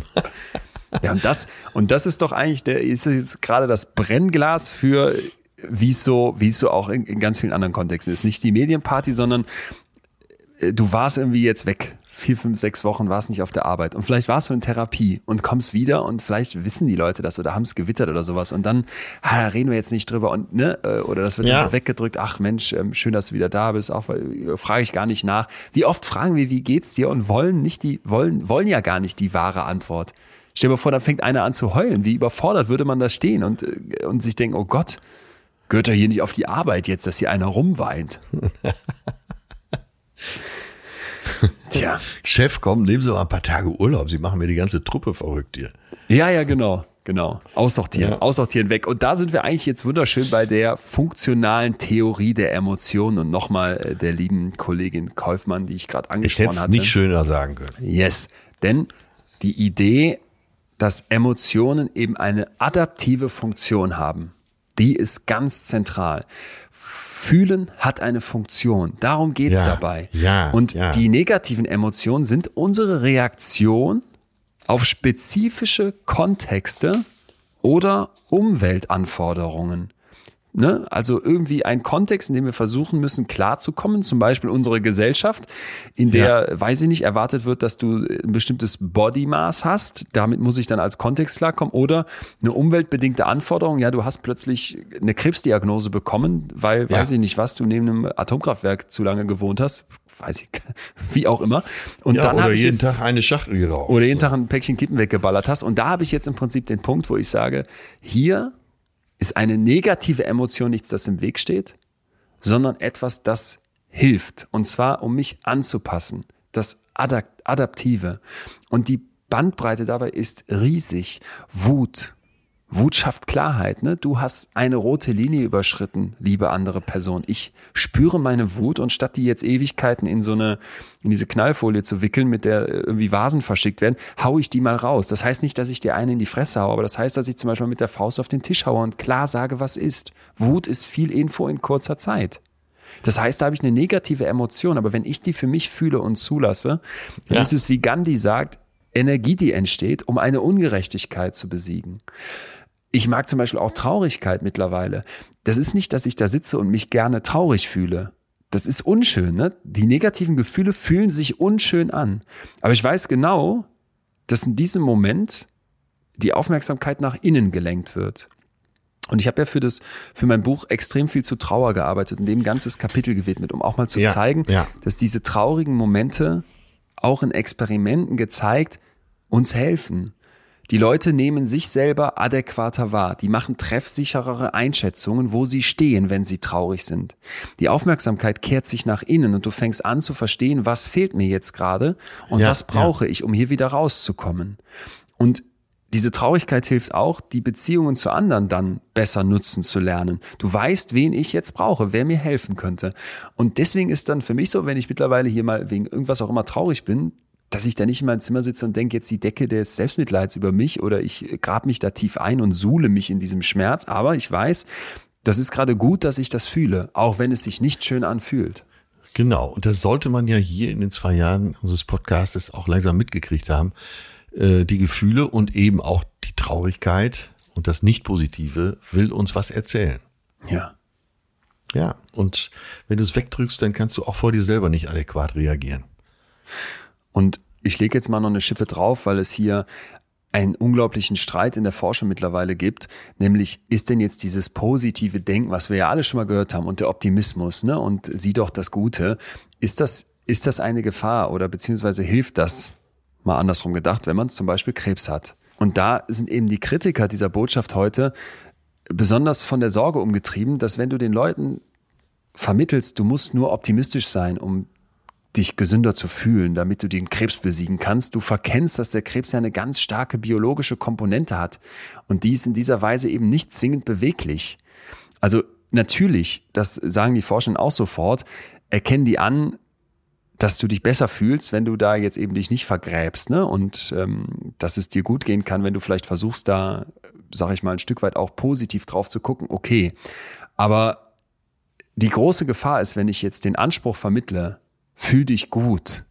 Und dann, wenn du nur optimistisch genug bist und wenn du nur positiv genug auf diese Zeit jetzt hier guckst, dann wird die Chemo besser anschlagen. Oder dann wirst du da besser rauskommen. Oder dann wirst du am Ende sagen, Mensch, das war doch klasse, dass es eben im Zweifel auch eine Belastung sein kann, weil ich vielleicht auch mal gesagt haben möchte, jetzt darfst du dich schlecht fühlen. Und das ist jetzt ja. eine grauenhafte Erfahrung. Und hey, erzähl doch mal von deinen Gefühlen und ich spiegel dir die einfach nur, ohne dir zu vermitteln, Mensch, fühl dich bitte besser, denn dann wird das hier besser für dich laufen.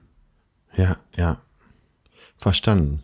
Ne? Also bitte nicht jetzt falsch verstehen. Natürlich kann ein positives Mindset und eine gute Einstellung und überhaupt ein, ein, ein gesunder, gesundes Umfeld und so weiter dazu beitragen, dass eine Therapie besser läuft. Das liegt auf der Hand, das ist ganz klar. Aber wenn daraus ein Druck erwächst, kann ich im schlimmsten Fall eine zweite Belastung schaffen und darum geht's. Ja, und vor allen Dingen äh, Realismus verweigern äh, kann ja wohl echt nicht zielführend sein. Es ja. muss ja auch immer eine Balance da sein. Ja, genau. Ja, darum geht's. Und ich habe es eben, äh, haben wir die Beziehung so gestreift, aber es stimmt einfach. Äh, äh ne? In, und da wird's ganz breit, dieses Thema, finde ich. Ne? In Beziehung, wo bleibt die Ehrlichkeit? Zur Ehrlichkeit mhm. gehört eben auch zu sagen, mir geht's nicht gut. Mhm. Ne? Und sonst schließt du die anderen aus. Ja. Die Maske der Positivität äh, macht Beziehungen dann langfristig ja auch oberflächlich. Ja.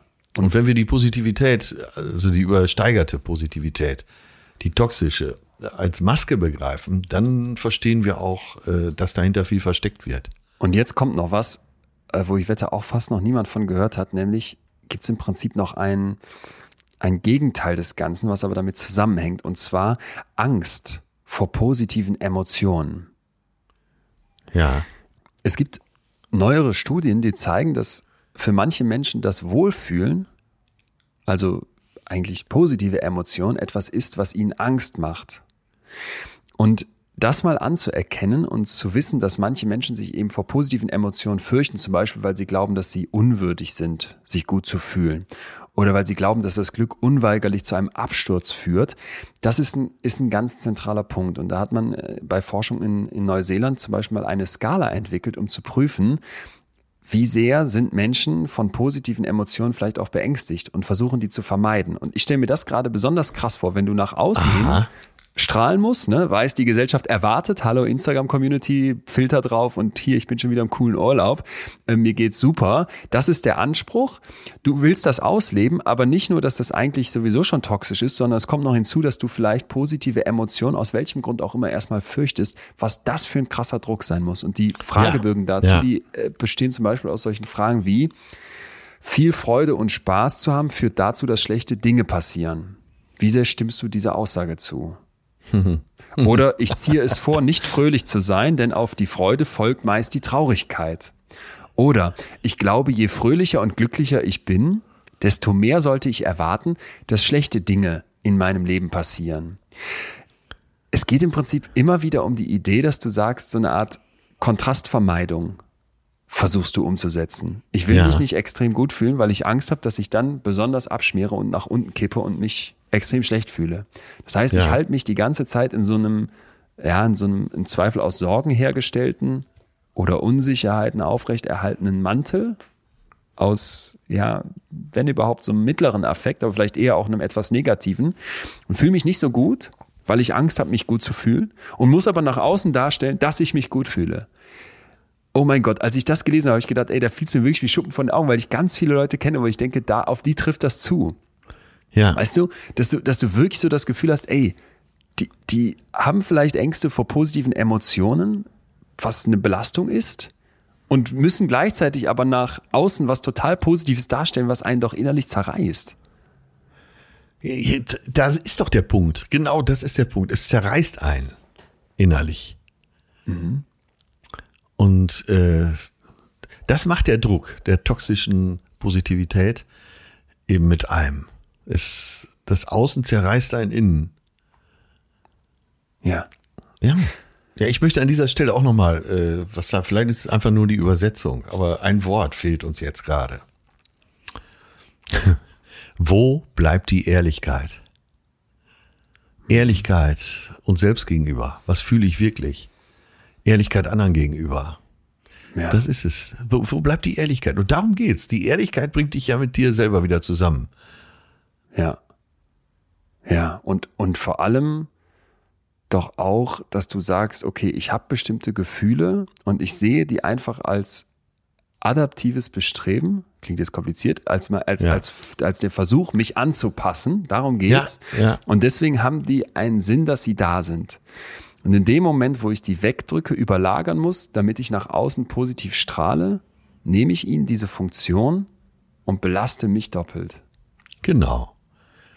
Genau. Ja. Da würde ich doch sagen, sind wir uns wahrscheinlich einig, Toxic Positivity ist eine Vollkatastrophe, wer den Begriff bis heute noch nicht hatte, mal einfach darauf achten, an wie vielen Stellen das in unserer Gesellschaft ähm, stattfindet und ja. wie, wie, vergiftend das für einen selber auch sein kann.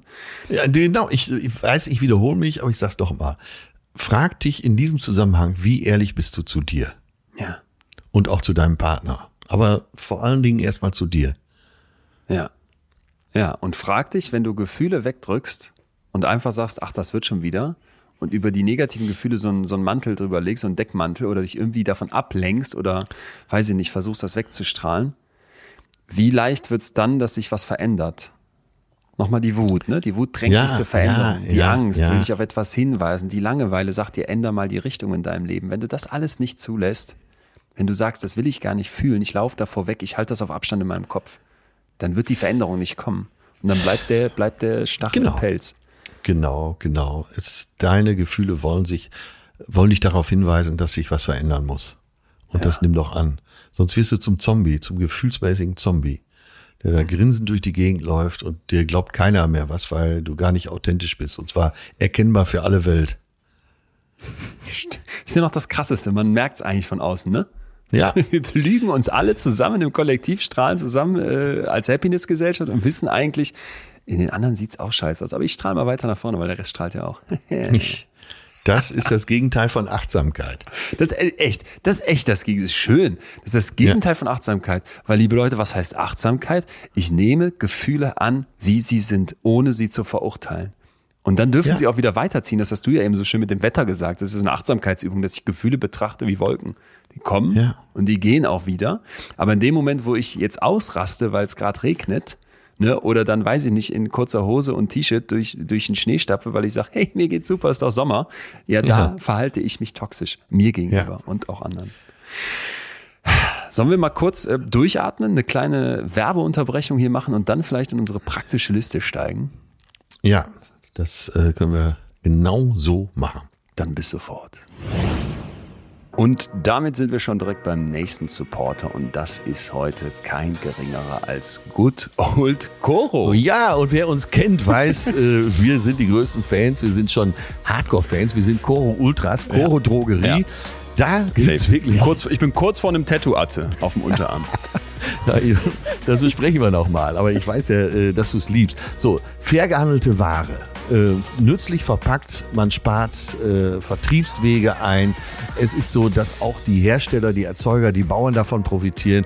Also wenn ihr Koro Drogerie kauft, ganz egal, ob Getreide, ob Superfood, äh, selbst Geräte wie der Reiskocher, den ich hier dort im Einsatz habe, alles Top-Qualität und nützlich. Ein, ein, ein Edit muss ich noch dazu sagen. Es ist nicht aus meiner Sicht top verpackt, sondern es ist nahezu gar nicht verpackt. Wir haben solche Erdnusssäcke, sag ich mal, Ja. und füllen die dann um in einfach schöne Gläser. Das heißt, du hast statt zigmal einen kleinen Beutel, wo dann ganz oft viel Plastik mit entsteht, einen, wo einfach natürlich per Oberflächenberechnung jeder, der Mathe aufgepasst hat, viel mehr reinpasst bei viel weniger Verpackung. Und das machen die echt gut und wir haben für euch was rausgeschlagen. 5% Rabatt auf den kompletten Einkauf. Wenn ihr auf corodrogerie.de geht und da den Code fühlen mit echtem Ü eintippt, kriegt ihr am Ende nochmal 5% geschenkt. Danke Coro, bis bald. Also kommen wir nach diesem kurzen Durchatmer Ja, zu unserer gut. Liste. Was hast du auf dem, was hast du auf dem Tapet? Dieses Wort, ne? das lässt mich übrigens nicht mehr los. Schreib es eigentlich mit Accent aigu auf dem E hinten. Äh, In deinen Kreisen ja.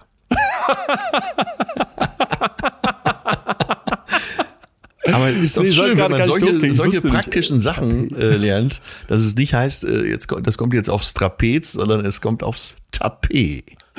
Ja, ich habe gerade nachguckt mit T am Ende. Der Konferenztisch. Okay, gut. Sorry. So, okay, komm, was hast du auf dem Tapet für uns? Gegen Toxic Positivity, den Begriff müssen wir heute hier austreiben wie den Beelzebub. Ja. Erstens, angemessene Emotionen statt positiven. Das haben wir ja gerade zum Schluss auch nochmal explizit besprochen. Also authentisch könnte man auch sagen. Authentische Emotionen statt zwanghaft positive. Ja. Ja. Hammer. Ja, Ich, ich, ja G- Glück ist mit, äh, mit den echten Emotionen verbunden. Nicht mit Ja. denen, die man auf Teufel komm raus äh, auf die positive Seite biegt. Hammer. Ja. Ich habe ich hab dazu mal mit einer israelischen Forscher, Forscherin gesprochen von der Hebräischen Universität in Jerusalem. Maya Tamir heißt die. Ja. Die hat eine unglaublich spannende Untersuchung dazu gemacht mit über 2000 Leuten in verschiedensten Ländern. USA, Brasilien, China, Deutschland und so weiter, Ghana, äh, Israel, Polen. So, Ja. und die konnte zeigen, dass die Leute in dem Moment zufrieden werden, sich gut fühlen, wenn sie den Eindruck haben, dass ihre Emotionen passend sind. Das klingt jetzt Ja, komisch, ja, ne? aber ja, du kannst dir doch vorstellen, es, gibt, es gibt doch Total. Momente, wo man sich auch schlecht fühlen möchte. Also wo man einfach das, da liegt und denkt, ey, das, jetzt ist es normal oder jetzt wäre es auch irgendwie logisch, sich schlecht zu fühlen, weil man verlassen wurde, weil der Job gekündigt wurde oder, oder, oder. Und wenn du den Eindruck hast, dass deine Gefühle zu dem passen, was du da gerade empfindest und eben nicht künstlich irgendwas toxisch positiv hingebogen wurde, dann fühlen sich die Leute gut. Und das fand ich unglaublich spannend aus dieser Studie. Ja. Das äh, erklärt sich ganz genauso. Ja. Ach, den, ja. Dann würde ich gerne den zweiten Punkt aufgreifen. Da kommen wir noch mal ein bisschen zu dem Achtsamkeitsgedanken, den wir eben schon hatten. Und zwar, Ja, ja, ja, es, genau. es geht nicht darum, dass du weniger negativ fühlst oder denkst oder überhaupt weniger Wolken in deinem Kopf hast, sondern dass du weniger wertest. Ey, das ist so schwer, aber so elementar. Ja, dieses da- Werten, dieses ständige das Werten macht uns, macht uns und anderen das Leben schwer. Ja. vor allen Dingen uns selbst. Äh, achtet alle mal drauf, so über den Tag, wie sehr ihr überall alles sofort wertet. Und da habe ich schon manch einen mit aus der Bahn geworfen, wenn ich äh, mal, der mal wieder gesagt hat, ja, guck mal, das und das. Oder der und der, ist ja klar, dass er so, wo ich gesagt habe, du wertest den ganzen Tag, oder? Du bist so ein wertender Typ. Ja. Und eigentlich in 100 Prozent der Fällen war so, so ein kurzer Moment des Innehaltens. Hm. ja. Du Ja, machst dir selber das Leben schwer durch diese ganzen Wertungen. ey, und, und ähm, vielleicht mal, bevor man jetzt denkt, das ist doch unmöglich und ich kann das gar nicht lassen. Ich persönlich bin auch der absolute Bewerter. Aber Ja, jetzt weiß. auf dieser Reise, die wir hier schon äh, jetzt all die Monate zusammen hier bestreiten, merke ich, dass das besser wird. Das ist nicht weg. Ne? Also es gibt immer wieder Momente, wo ich denke, warum fühlst du dich jetzt schlecht? Oder jetzt lass Ja. doch mal hier gerade den Ärger. Ist doch scheißegal, dass du da eine Mail bekommen hast, wo jemand dich irgendwie anflaumt. Äh, lass den doch. Nee, dann kommen bei mir negative Gefühle auf und ich verurteile mich dafür und wünsche mir, das wäre gerade anders. Aber es ist viel weniger geworden. Und ich denke zum Beispiel an dieses Angst vor der Angst haben oder die eigene Angst verurteilen. Das mache ich, mache ich, würde ich sagen, fast gar nicht mehr, sondern dass ich dann einfach mittlerweile so viel über die Angst lernen durfte, dass ich sage, ey, das ist nicht schön. Nochmal, es ist einfach unschön, Angst zu fühlen. Es kann auch richtig katastrophal sein. Aber ich weiß, die hat eine Funktion. Und deswegen verurteile ich mich Ja. dafür dann schon viel, viel weniger. Und letztens, ich weiß, das klingt jetzt ein bisschen, weiß ich nicht, so, so fast metaphysisch, da saß ich hier bei mir im, im Dachgeschoss in, in Münster und habe mich nicht gut gefühlt. Mir ging es wirklich nicht gut. Und ich dachte kurzzeitig, ja, das, ist Quatsch, ne? Warum fühlt sich nicht gut? Es läuft doch alles und du hast den Urlaub vor der Brust und, und alle, alle Zeichen stehen auf Sturm, toll, klasse, super und hätte mich normalerweise dafür auch verurteilt, hätte mich fertig gemacht. Aber habe dann einfach mal gedacht, nee, jetzt, und da, da ist man über, es ist verblüffend, wie man da mit sich selber reden kann. Ja. Konnte ich mir sagen, jetzt lass das mal zu und das ist jetzt auch okay, dass du dich schlecht fühlst. Und, und das hat geholfen. Habe ich jetzt kein Experiment, so keine Studie, aber einfach gemerkt für mich ganz persönlich, das tat. kein Er ist ja eine Studie. ist eine Selbststudie, das tat's. Ja. Deshalb unser nächster Punkt eben schon immer wieder betont und kann man gar nicht oft genug betonen. Ehrlichkeit. Ja. Setzen wir nochmal dahinter, wenn es auch in Klammern sein sollte, Authentizität. Sei echt.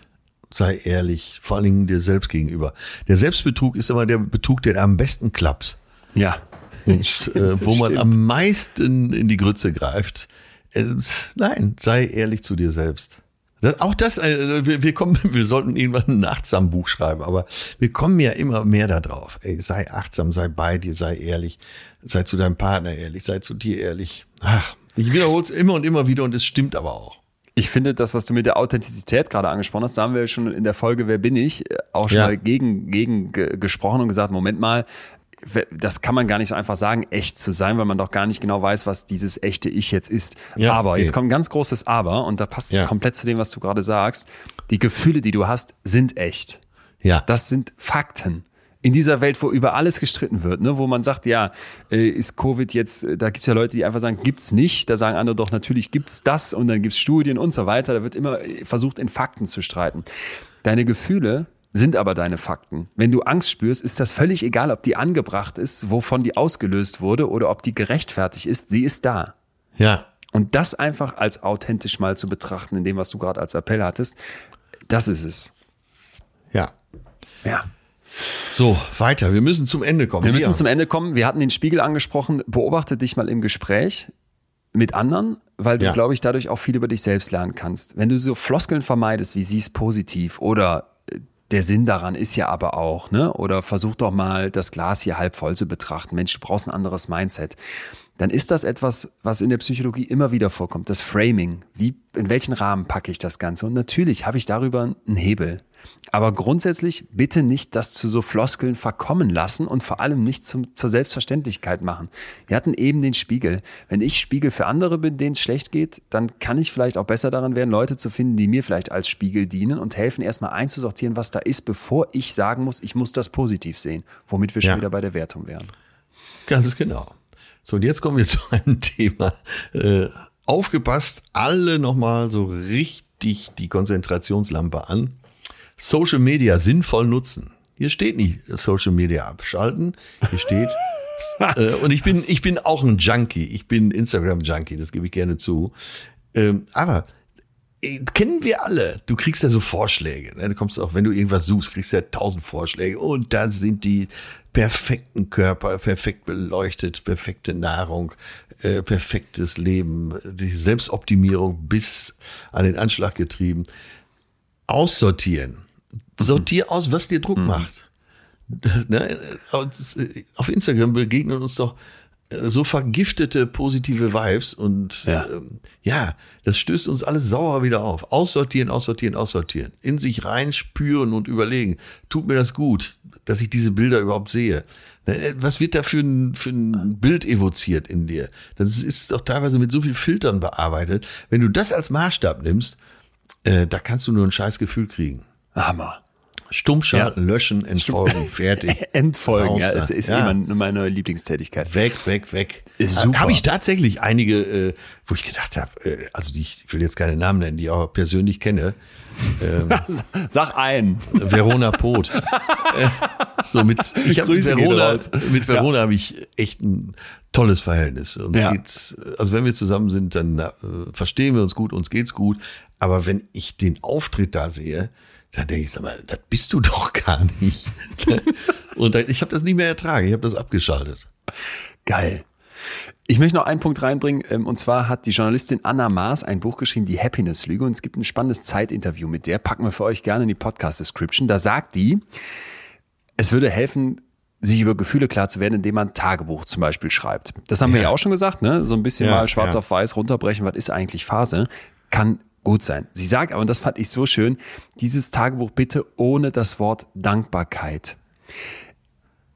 Ich weiß nicht, ob du das kennst, aber es gibt doch immer diese One ja. Line a Day oder schreib ja, eine ja, Sache auf, genau. für die du dankbar bist.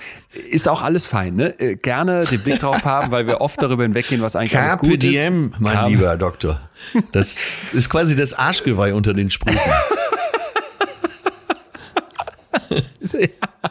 genau. Und jetzt ist aber die Idee zu sagen, Moment mal, muss ich denn jetzt immer dankbar dann sein für das Positive, was da passiert ist? Nein, sie sagt, im Tagebuch dürfen alle Gefühle stehen und nicht nur die, die was mit Dankbarkeit zu tun haben. Und das, das finde ich ist eine, ist eine, ist eine, ist eine schöne Idee.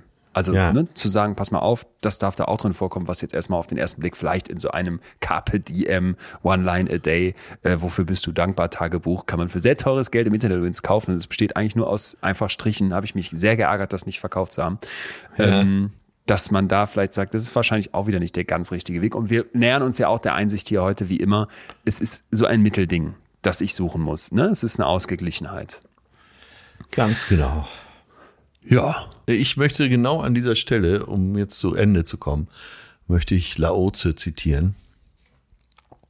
Die Wahrheit kommt mit wenigen Worten aus. das habe ich endlich, auf so einer endlich wieder Zitatze.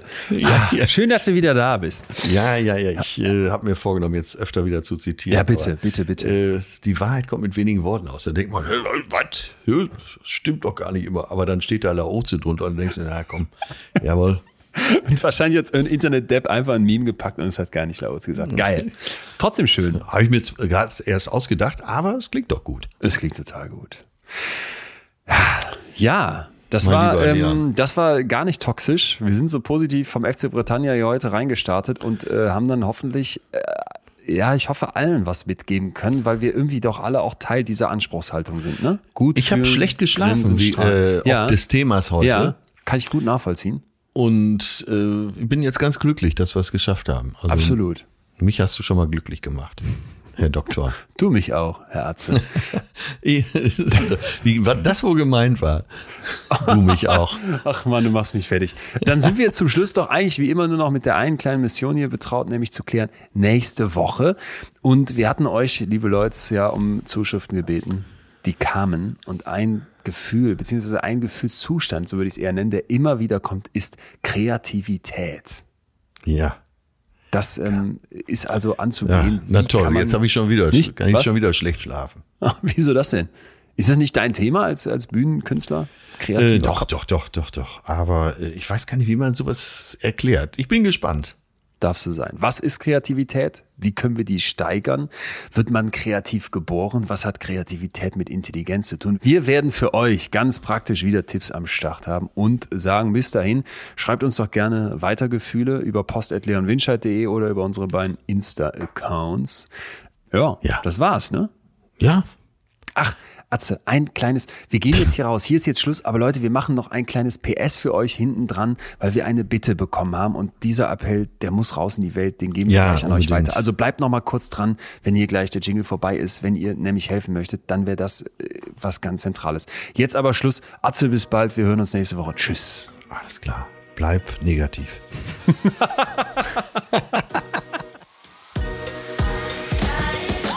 Das war Betreutes Fühlen der Podcast mit Atze Schröder und Leon Winscheid.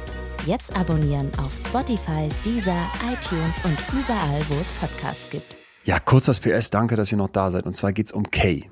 Atze, du erinnerst dich, unser Gast. Ja, mit den äh, vielen Persönlichkeiten in sich. Mit den Innis, mit den, glaube ich, über 80 Innis, die versuchen in ihrem Kopf ein Leben wiederzuführen nach schwerstem sexuellen Missbrauch in der Kindheit und vor allem dieser dieser grauenhaft ritualisierten Gewalt. Und mir persönlich hat Kay mit ihrer Geschichte e-, echt die Augen geöffnet hier. Ja, das war, also es war so beeindruckend, wie sie das erzählt hat und äh, mit welcher Klarheit.